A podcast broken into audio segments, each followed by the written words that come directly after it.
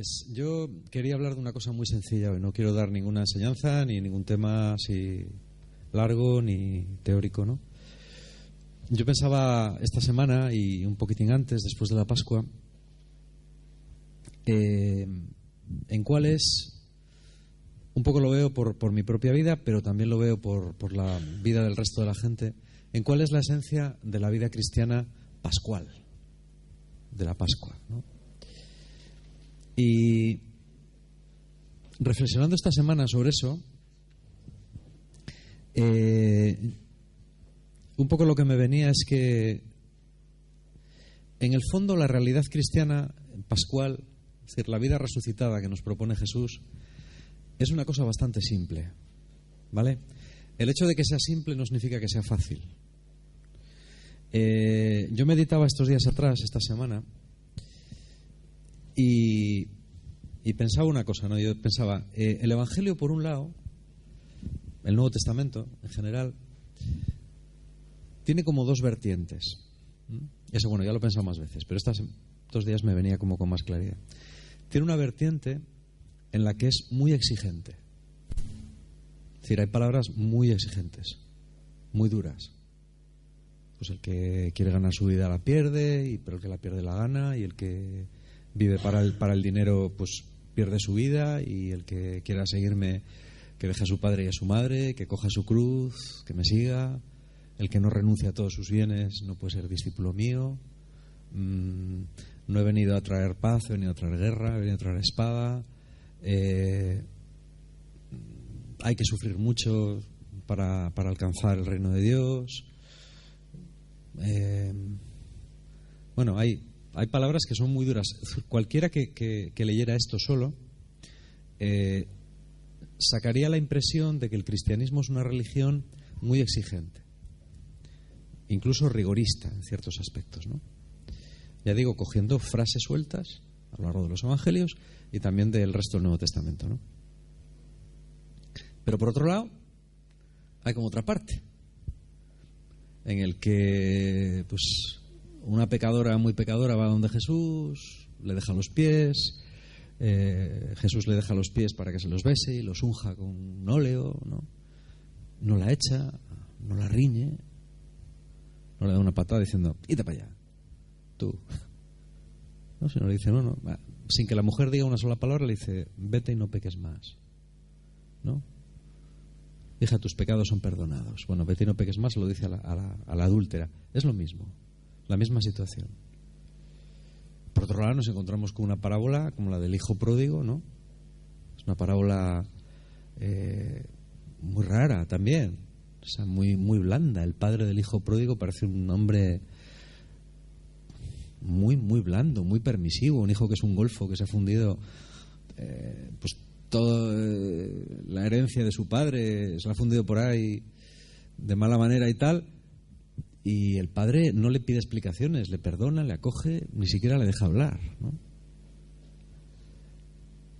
Y por otro lado, Jesús parece que la gente con la que se rodea, de la que se rodea más, es de gente que en el sistema legal judío pues eran gente pecadora porque no, no podían eh, cumplir la ley. La ley judía era, era complicada y había trabajos que ya por el mero hecho de hacerlos ya no podía ser una persona buena. Por ejemplo, si te dedicabas a curtir pieles, todo el mundo usaba sandalias, pero los que se dedicaban a curtir pieles eran gente impura. es una paradoja. Alguien lo tenía que hacer, pero los que lo hacían, zaca. ¿Eh? La gente que recaudaba impuestos, zaca. La gente que cuidaba ganado, zaca. Eh, bueno, y sin embargo Jesús anda con esa gente anda con gente pues de mal vivir, no, no anda con, con, la gente, digamos, pues más normal, más buena, los que, los que, hoy diríamos los que van a misa. Con esos no se juntaba tanto. ¿eh? Esto parece ser que es así. Entonces, es un poco paradójico, ¿no? Es decir, a veces es, bueno, ¿en qué quedamos? El cristianismo, y, esto ha llevado a, varias cosas, ¿no? Normalmente, eh, en la historia del cristianismo, ha primado la parte rigorista. Y el cristianismo frecuentemente, en vez de ser una buena noticia, ha sido una mala noticia. Yo de esto estoy eh, cada vez más convencido. Yo estoy convencido de que en general las iglesias cristianas, eh, en su en su labor de llevar al mundo el mensaje de Jesús, en términos generales en la historia, a veces lo han hecho bien, a veces lo han hecho mal. Yo si tuviera que dar una nota, la suspendería. ¿Eh? Yo la suspendería. Bueno, ¿quién soy yo para suspenderlas? Eso solamente el Señor lo puede hacer. Pero eh, por lo menos en lo que yo conozco más, que es en, el catolicismo, pues desde la Edad Media hasta, hasta aquí, eh, yo creo que lo hemos hecho más mal que bien. Esa es mi opinión. A lo mejor estoy equivocado. Es decir, si tú coges lo que es el cristianismo original y ves cómo se ha presentado, ¿no? Yo creo que se ha hecho más mal que bien. Se han hecho bien muchas cosas, hay gente que lo ha hecho muy bien, pero yo creo que en general se ha hecho más mal que bien. Se ha presentado un cristianismo muy rigorista. La mayoría de vosotros no lo habéis vivido, yo ya tampoco, a mí me cogió los últimos coletazos, ¿no? Pero la gente más mayor sí, la gente, la gente más mayor, pues eh, esto te enteras cuando, cuando estudias, ¿no? Y cuando, hablas con gente más mayor, pues a veces se presentaba una religión que cuesta muchísimo ver al cristianismo ahí, el cristianismo original, ¿eh? en lo que se presentaba. Bueno, ha predominado, como digo, el rigorismo. En otras, pero en otros grupos, quizás cristianos, igual ha predominado lo otro. ¿eh? Bueno, pues nada, lo importante es la misericordia de Dios, pues Dios es tan bueno, que nada, tal cual, ¿no? ¿Y, en qué quedamos? Porque las dos, las dos versiones eh, tienen su, su fundamento en la Biblia, en la tradición cristiana más genuina, más primitiva. ¿Vale? Pues la paradoja del cristianismo es que, eh, y esto tiene mucho que ver con lo que quiero decir hoy, la paradoja del cristianismo es que básicamente es una fe de misericordia exigente. Es una fe de exigente misericordia. Lo cual significa que hay que vivir en tensión. Hay religiones en las que no hay que vivir en tensión tanto porque tú te limitas a cumplir una serie de mandamientos. Si los cumples, ya está. Ya estás a bien con Dios. Por ejemplo, eh, yo a veces pienso, no lo conozco demasiado, no soy un experto en Islam, pero me parece que el Islam es un poco así. Hay una serie de mandamientos, pas, pas, pas, pas, pas. La mayor parte de la gente los cumple. La gente, los seis mandamientos del Islam, la gente más o menos los cumple. No todo el mundo, pero la inmensa mayoría. Así como los cristianos, los mandamientos cristianos los cumplimos muy poco, los musulmanes sí, porque es que son mucho más fáciles. Es confesar que hay un Dios que es Alá y que Mahoma es su profeta. Es rezar cinco veces al día, una oración que son cinco minutos. Es dar limosna, el zakat. Es ir a la mezquita los viernes si puedes. Es peregrinar a la Meca una vez en la vida si puedes. Es ayunar el mes del Ramadán. Eso es lo más chungo. Hay un mes en el que tienes que no puedes comer desde, como dice la tradición musulmana, hasta que no puedes distinguir a un metro si un hilo es blanco o es negro. No puedes comer ni beber. Puedes comer eh, de noche y beber de noche, pero durante el día no. Cuando el ramadán cae en, invierno es más fácil porque anochece más tarde y tal, pero cuando cae en verano es terrible porque los días son muy largos. ¿eh? Eh, yo creo que ese es el mandamiento difícil, ese es difícil, pero generalmente se cumple. Parece ser que se cumple, ¿no? Y ya está. Si tú haces eso, básicamente eres un buen musulmán. La ley judía es más complicada porque son 613 mandamientos. ¿eh? Eh, pero también, si los cumples, eres un buen judío. El cristianismo no tiene muchos mandamientos. Básicamente Jesús hablaba de dos. Amar a Dios sobre todas las cosas y al prójimo como uno mismo. ¿Pero qué mandamientos son esos? Esos mandamientos son unos mandamientos muy etéreos. ¿eh? Por eso el cristianismo es una religión tensional. Nunca puedes estar tranquilo. Yo creo que con el Islam sí, y con el judaísmo también. Y en parte, esa es una. Yo creo que es una de las causas de su éxito. ¿eh? Del éxito que tiene el Islam, por ejemplo. Es pues una religión muy fácil. Muy fácil. Está todo claro, más o menos. Y deja también bastante libertad a la interpretación personal, porque al no haber jerarquía ni iglesia ni dogmas, pues cada uno más o menos. ¿eh? Bien. En el caso del cristianismo, nos movemos siempre entre dos polos. El polo de que Dios nos va a querer de cualquier manera y el polo de que Dios quiere que nos tomemos la vida en serio. Que no nos relajemos. Que nos tomemos en serio a nosotros mismos.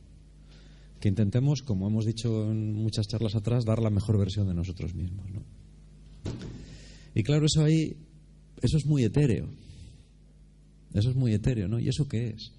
Bueno, pues precisamente es eso lo que se pretende.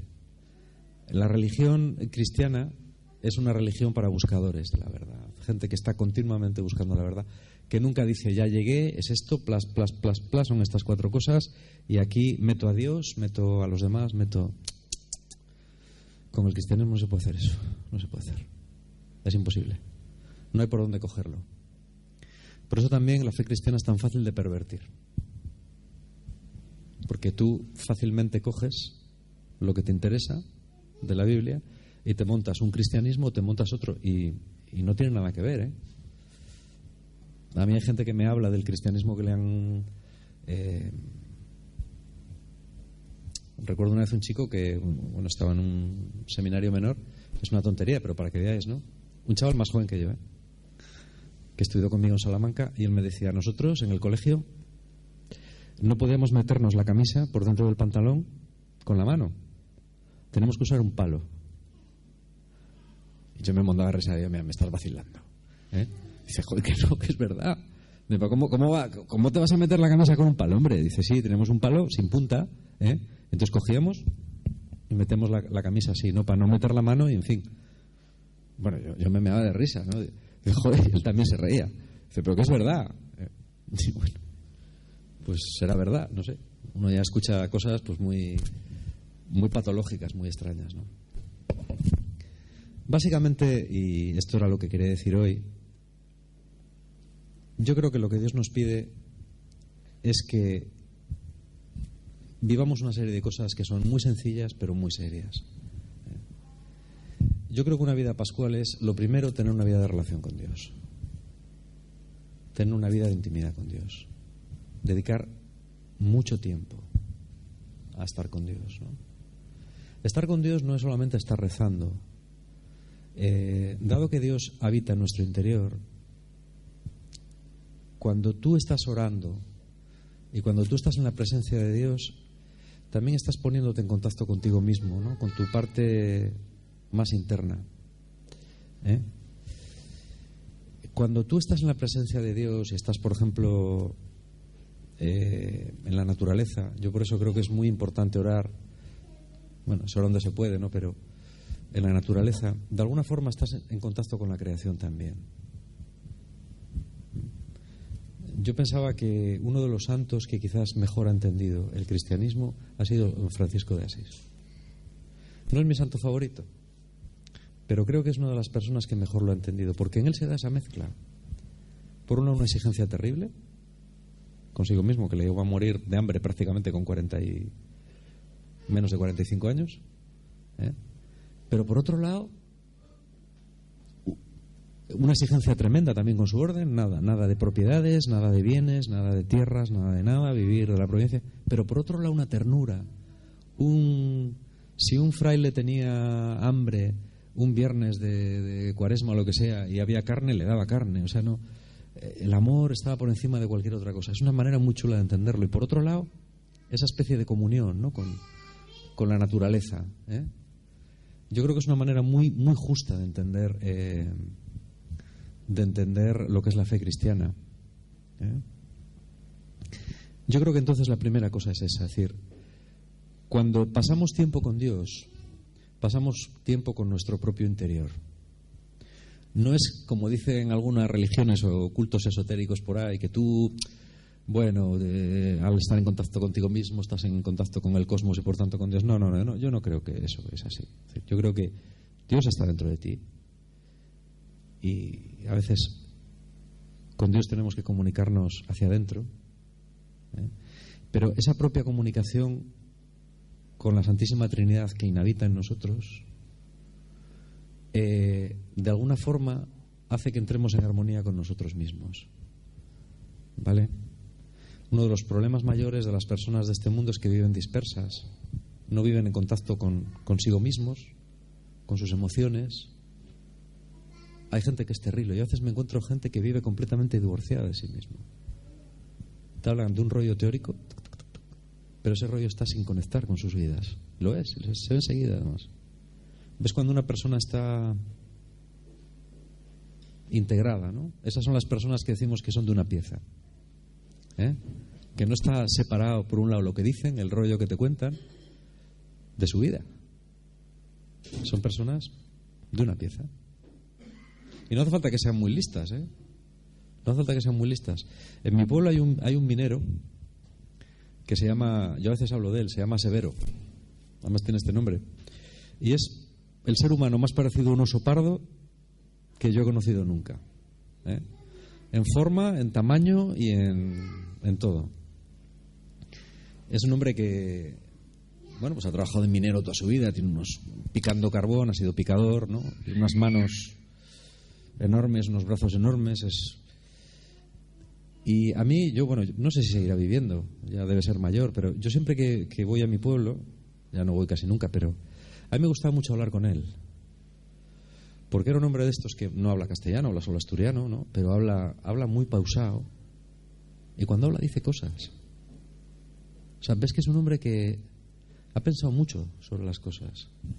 A veces no tiene estructuras eh, correctas de expresión, ¿no? Para... Pero captas enseguida que es alguien en contacto consigo mismo. Ves una persona plena. ¿eh? A lo mejor no ha leído un libro en su vida, lo que él sabe es picar carbón, pero sabe tratar a la gente, sabe hablar con los vecinos, medita sobre las cosas que ve. No, es solo una cuestión intelectual. Es un hombre que ha pasado mucho tiempo, seguramente, pues picando carbón o en la huerta, ahora ya desde que se jubiló, pues en la huerta, pensando, cultivando, mirando las cosas, ¿no? Pensando sobre la gente, sobre la vida. Es una persona conectada consigo mismo. Es una forma de contemplación. Dios está por ahí. Yo creo que Jesús le diría, no estás lejos del reino de Dios. ¿Vale? Esto es muy importante. Intentar ser muy auténticos y conectar lo que pensamos con lo que somos. Eso solo se consigue con mucha oración, con mucha meditación personal. Es una cosa que creo que es muy importante. Yo creo que es muy importante. Hoy ha publicado el Papa eh, una, exhortación apostólica, La alegría de la caridad. Son 300 páginas. Yo me he leído un resumen, ya me he leído el resumen. ¿eh? La, encíclica no, no sé si la leeré, pero bueno. Y él, va un poquitín por ahí. Yo creo que este hombre lo que intenta es. Eh, romper el estilo jurídico, ¿no? teológico que suelen tener las, las encíclicas o las exhortaciones apostólicas. Y él, él, intenta desarrollar un poco esta idea de lo que es el amor eh, como fuente de alegría. Todo el mundo está esperando a ver si los divorciados se pueden, pueden volver a comulgar o no, ¿no? Bueno, él no ha dicho ni que sí ni que no. Eh, ha dicho que sí, pero que lo, decida cada obispo, que cada obispo le deja libertad para, para, decidir cada caso particular, que él no va a dar ninguna norma. Eh, yo creo que es una posición muy justa, que no va a gustar a, ningún mando, pero bueno. Yo, lo más importante no es eso. Para mí lo más importante esta encíclica, y que coincide con lo que yo quiero decir hoy, es eso. Es él, él habla mucho de esa alegría que, que lleva al amor. ¿Eh? Es decir, el, cristianismo pues como, como una alegría interior que lleva a amar a los demás. Solamente cuando tú estás conectado contigo mismo, puedes tener eh, una actitud de, amor y de comprensión hacia los demás. Si no, todos son líos. Todos son líos. ¿eh? Si no estás conectado contigo mismo, todos son líos, todo te parece mal. No soportas a los demás. Entonces, yo creo que eso es muy importante, esa es una de las claves del, del asunto. ¿no? Cuando tú oras, cuando tú llevas a los demás a la oración, cuando tú llevas tu mala leche o tus malos deseos, tus malos pensamientos ¿no? a la oración, se produce como una sanidad. Pero si no lo haces, eh, por ejemplo, los cristianos que, intentan vivir la fe como un código moral, pero es un código externo, es un código exterior, ¿no? Miguel Delibes decía, como esas viejas, ¿no? Que, que son súper estrictas, pero que se mueren de ganas de pecar, aunque sea solo un poquito. es muy buena esa frase. ¿eh? No es eso. Es decir, eso es cuando te ponen una ley desde fuera ¿eh? y tú la cumples ahí y claro, eso cuesta muchísimo, cuesta, una barbaridad. ¿eh? Eso, eso cuesta mucho, ¿no? Solamente esa ley puedes vivirla cuando la haces desde la alegría y desde el amor. Si no, no puedes amar a la gente. Es imposible. No se puede. Ni siquiera se la soporta. A veces no, no, te soportas a ti mismo como para soportar a los demás. ¿Vale? Yo creo que son cosas muy sencillas. Muy, muy sencillas. Orar mucho, estar en contacto con uno mismo, intentar vivir la relación con los demás, pues. Eh, pues con alegría y con sencillez y dándoles a los demás un poco de bueno pues pues de, de amor y de devolverles una imagen positiva de lo que son todas las personas tienen un tenemos un componente ma maravilloso no algo que nos hace únicos y que nos hace especiales. Todos eh todos. Y no son muchos los que nos lo dicen, no son muchos los que nos lo dicen. ¿no? En ese aspecto, yo creo que una de las características de la nueva evangelización, eh, desde luego, yo cada vez tengo más claro que la nueva evangelización no es un método. Eso lo tengo clarísimo. ¿no? Eh, la nueva evangelización tiene que ser un cambio de la estructura y un cambio de la actitud. Y yo creo que este Papa quiere llevarnos por ahí. ¿eh? Otra cosa es que le dejen. Es decir, un cambio de la actitud que es, mmm, sobre todo, acoger. Ya todo el mundo sabe lo que pensamos de los temas. Yo creo que ahora se trata de acoger a las personas. Acogerlas e intentar devolverle a cada persona la visión que Dios tiene de él o de ella. Eh, ayer eh, Ayer me escribió una alumna un, un, WhatsApp largo, ¿no? Muy largo porque bueno, estaba una chica ya de las mayores y la llamé por teléfono y bueno, se sentía un poco así. Yo le dije, mira, tú eres una chica preciosa. Realmente lo eres. Yo entiendo que no te veas así porque a tu edad es difícil verse así, ¿no? Pero eres una, una auténtica joya de persona. Esto es cuando eres adolescente sobre todo, pero también cuando eres mayor, ¿no? Yo creo que ese es nuestro papel. ¿eh? Yo creo que la experiencia de la Pascua es eh, llevar ese buen rollo, pero un buen rollo que sale del corazón, a veces sale fácil, a veces cuesta, pero estar convencidos de que de lo que se trata es de eso. ¿Eh? Cuando se habla de evangelizar, o se habla de, bueno, ¿y evangelizar al final qué es?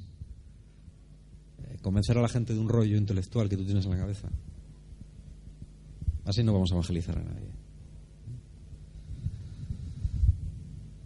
Además, yo me he dado cuenta de que el rollo intelectual del cristianismo la gente de hoy no lo entiende. No es que le guste o que no le guste, es que no lo entiende. Yo por lo menos puedo deciros que la gente de 18 años para abajo no lo entienden. No lo entienden. No entienden. O sea, no, no entienden nada, nada de lo que decimos. ¿eh? Y eso yo lo sé bien porque estoy en contacto con ellos todos los días. Y no es que sean mejores ni peores, más listos o más tontos que antes, es que eh, de lo que no acabamos de darnos cuenta, y es una cosa que veo cada vez más meridiana, es que estamos ante un cambio de paradigma cultural que nos ha cogido eh, no a contrapié, sino a, no sé cómo decir, boca abajo. Entonces insistimos, insistimos en soltarle un rollo a la gente y que la gente no entiende. Es como si les hablas en chino. Entonces, eh, yo sí, yo hay, sí que hay un lenguaje que mis alumnos entienden. ¿eh? Y que es el del amor. Ese le entienden muy bien. Yo, por ejemplo, eh, vivo muy frustrado como profesor de religión porque no consigo que entiendan nada de lo que digo, prácticamente. Es como si les hablaran marciano, ¿no? Yo cuando veo las bases de programación, por ejemplo, que nos dan a los profesores de religión, que nos han dado con la LONCE, bueno, la persona que está haciendo esto o la persona que ha hecho esto o hace mucho tiempo que no tiene contacto con gente, con gente joven, o, no sé, o, tiene contacto con gente joven que yo no, no sé dónde, dónde está. ¿eh? Desde luego la de, la de por aquí no es. Pues porque decir, bueno, pues tema, el reino de Dios, ¿no? y la iglesia como comunidad de fieles, la doctrina de la iglesia, pero vamos a ver, pero si es que la iglesia, la iglesia a la gente le importa un absoluto bledo. La gente, nuestra iglesia, nuestra querida iglesia, le importa un absoluto bledo. Le importa, eh, es como si a mí me dicen que qué opino yo de... Yo a veces les pregunto, ¿qué os parece la iglesia? ¿Qué os parece de, qué? La de Thanos es muy fea. Tío, no, no, la iglesia con mayúsculas. No, no lo entienden muy bien. Pero, ah, ah, bueno, lo de los ya, ¿no? Eso. no sé. ¿Qué nos tiene que parecer? ¿Qué nos tiene que parecer? Sí, ¿por qué no quieren a los gays? Qué chorrada, ¿no?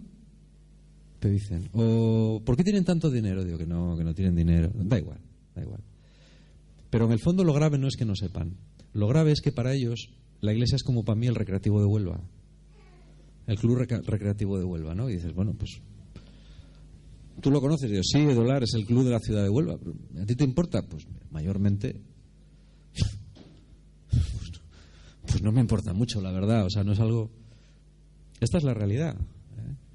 Entonces yo sé que eh, de lo que yo les hable se van a acordar muy poco, pero, pero por ejemplo, de que les toco mucho sí que se van a acordar. Y de que les digo lo guapos que están o lo guapas que están, eso, de eso se van a acordar. De eso sí. Estoy seguro. ¿eh? Porque además nadie se lo dice. Y eso es lo que los cristianos tenemos que hacer. Yo creo que la experiencia de la Pascua es esa. Y después hay que hablar, ¿eh? El transmitir el mensaje es importante también, porque la fe viene de oír la palabra de Dios. O sea, no, no nos vayamos a los extremos. No digo que no haya que hablar. Digo que lo que nosotros presentamos ahora es incomprensible. Es absolutamente incomprensible. No se entiende. Nada, nadie entiende nada. Y hasta que nosotros no entendamos que ellos no entienden, pues seguiremos como yo digo, el camino Amish, el camino hacia... Nos pareceremos cada vez más a los Amish. ¿Eh? Una gente muy pintoresca que lleva un sombrero así, llevan barba y son no violentos y bueno, pues viven como en el siglo XIX. Y la gente nos verá así y nos hará fotos. ¿Eh?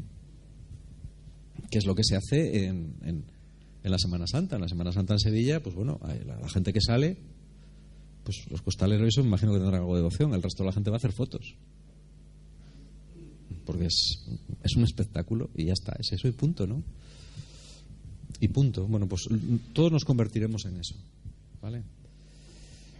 Yo creo que se trata de algo muy simple. Yo creo que la vida resucitada es esto, ¿no? Es decir, eh, cuando se acoge al pobre, eh, cuando al que no pinta nada se le, se le da una importancia, ¿no? Cuando da igual la raza o el país del que vengas, eh, se te acoge en el nombre de Cristo y cuando la gente con la que te encuentras es gente mm, que la ves normal, pero que la ves conectada, ¿no? conectada consigo misma y con y que lo que te dices es auténtico, eso la gente lo capta. ¿eh? Ese aspecto, eh, yo estoy muy contento con las chicas ahora que vienen de confirmación, que vienen a veces a la comunidad y tal. Ellas se sienten muy queridas por todos. Dicen, la gente es muy maja. La gente se preocupa de ti, te pregunta. Y mira, pues no lo hacemos tan mal, porque ya se dan cuenta. Y los adolescentes son exigentes, ¿eh? O sea, son duros. Cuando una cosa no les gusta, la dicen. Yo digo, no lo estamos haciendo mal. No vamos por mal camino, ¿no? Yo creo que eso es lo que hay que hacer. Ser auténticos y dar algo auténtico, aunque sea muy sencillo, muy sencillito, ¿no? Eh, yo creo que ese es el camino de la Pascua y yo creo que para mí este Papa está siendo muy inspirador a ese nivel, porque yo, vamos, yo creo, no le conozco muy bien, pero yo, yo creo que él va por ahí, yo por lo que leo de él y va por ahí, incluso en el lenguaje que utiliza, ¿no? La manera de, yo creo que él quiere llevar a la Iglesia por ahí, en ese aspecto yo creo que es alguien ungido, ¿no? Muy ungido por Dios. Y yo pienso que esa es una visión muy, muy buena, ¿no? muy positiva. Y ya está, eso es lo que os quería compartir. No sé si alguno queréis preguntar alguna cosa. O...